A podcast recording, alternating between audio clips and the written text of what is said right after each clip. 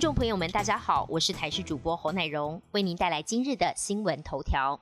韩国接种流感疫苗后死亡案例频传，国内也传出有男子接种十天后被送进加护病房急救。为了厘清民众的疑虑，机关署今天召开例行记者会时，发言人庄仁祥表示。昨天晚间召开了专家咨询会议，对于近日韩国及国内通报的流感疫苗接种严重不良事件进行讨论。专家提到，目前通报流感疫苗接种不良反应后死亡个案一共有四例，三女一男，年龄介于六十二到七十七岁。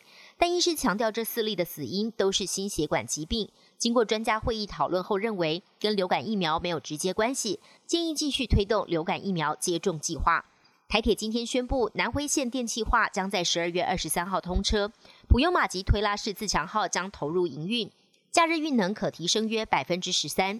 原本从高雄到台东要花上二点五小时，未来搭直达车省下二十七分钟，两小时就能到。高雄到花莲也省下三十九分钟，四小时内就能到达。芳寮站将渴望成为屏东地区的观光转运中心。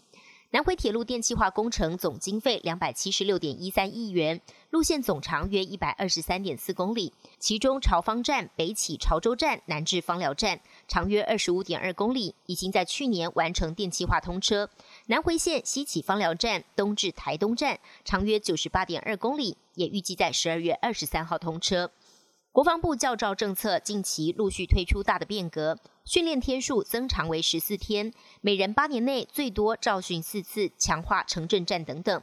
不过，有基层检察官认为，教招最大漏洞就是通知不到人，毕竟不是所有后备军人都住在户籍地。未来如果没有改善各自普查，恐怕会导致妨碍兵役治罪条例案件暴增。国防部今天澄清，后备军人可以透过网络申请更改通讯地址。另外，各召训单位在训前六十天都针对应召员来实施联访作业，以维护个人权益。美国总统大选剩下约一个礼拜时间，两党阵营紧跑各州造势。但由于美国采行选举人制度，许多州早就有固定的政党倾向，因此实际上只有少数摇摆州才能左右大选结果。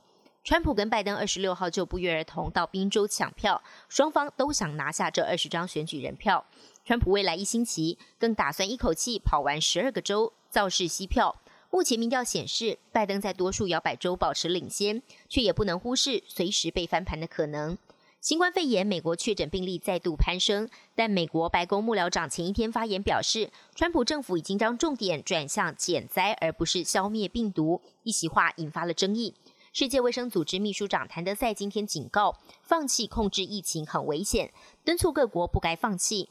他坦言，经过多个月来的抗议，大家开始出现某种程度的疫情疲劳。但他强调，绝对不能放弃，而且鼓励当领导人迅速采取行动时，疫情就可以被控制。而美国总统川普在宾州造势时谈到疫情，否认投降，仍坚称疫情慢慢消退。他告诉媒体：“我们相信疫情的尾声绝对快到了。”土耳其总统埃尔段今天呼吁土耳其人抵制法国货。他在电视转播的演说当中表示，法国有人说不要买土耳其商标的产品，我也在此呼吁国人别相信法国货，不要买法国货。他并指控西方领袖拥护伊斯兰恐惧症，是真正的法西斯主义者。马克宏言论常常被视为反伊斯兰色彩鲜明，有一些伊斯兰国家甚至认为他刻意激发伊斯兰恐惧症。穆斯林社群对他的反弹情绪正走向高峰。卡达跟科威特已经出现了法国货的下架潮，叙利亚有人焚烧马克宏的照片，利比亚的首都黎波里则有人焚烧法国国旗。